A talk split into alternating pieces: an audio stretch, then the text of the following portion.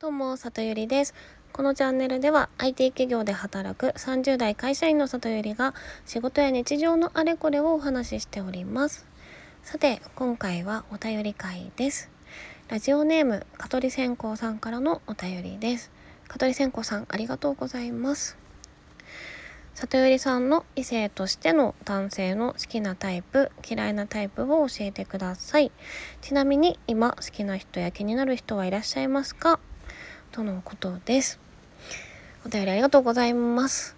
なんだろうな、なんか友人のラジオでも恋愛の話、お便り来てた気がするんですけど、なんでしょう、夏だから？恋の季節的な感じ？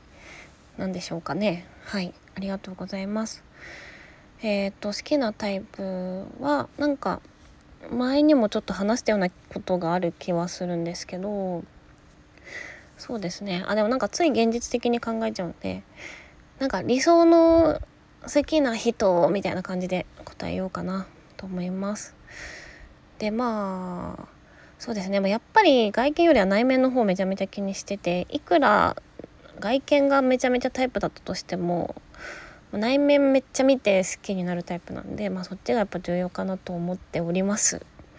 で内面でまあうん、理想のタイプの人だとしたらまあ子供みたいな素直さがあってで一定以上自己肯定感が高くて、まあ、自分とか周りの人のことを大切にできてであとはあの対話ができる人ですかね。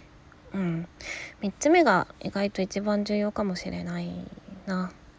はい、なぜならばまあ、お付き合いって歩み寄りだと思うので、まあ、例えばねなんかお互いこうお互いがした行動に対して私はあなたのこの行動でこういうふうに感じたんだけどっていうのがまあ普通に相談がちゃんとできてじゃあそれについてはなんか俺がこうしようかとか私がじゃあこうしようかみたいなこう妥協点じゃないですけど、まあ、ちょうどいいポイントを探していくっていうのがお付き合いが長く続く秘訣なんじゃないかなと思うので、まあ、結構そのなんかこういう風に感じたんだけどって伝えただけでなんか批判されてるとか不満を言ってるみたいに受け取っちゃう方も、まあ、いるなっていう風に思ってるので、まあ、そういうところが冷静にお話し合いできる方が素敵だなという風に思います。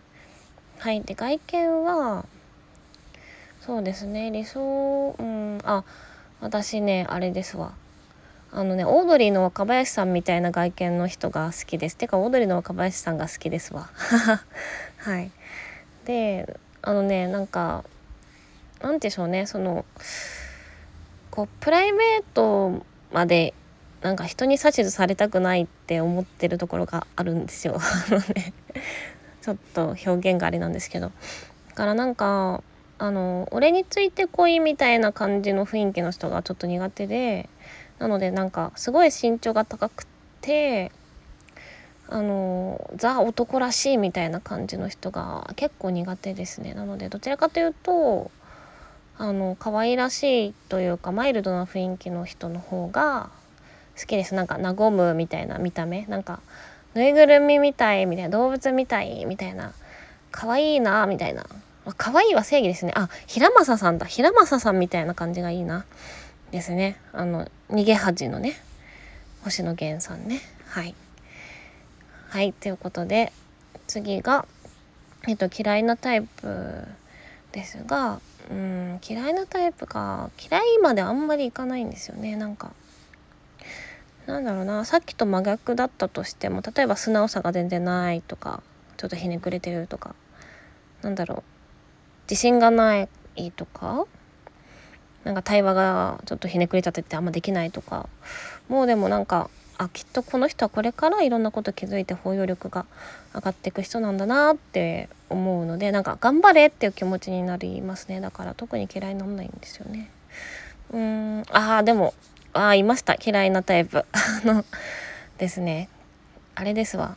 飲み会とかの席で体を触ってくる人が本当に嫌い。嫌いですね。なんか肩に手が回ってきたりとか腰に手が回ってきたりする人は本当に嫌いです。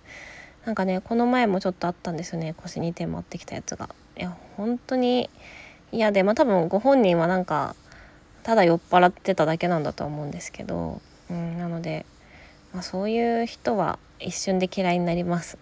はい。で最後好きな人や気になる人はいらっしゃいますか？っていう質問に関してですが、うん、特におりません。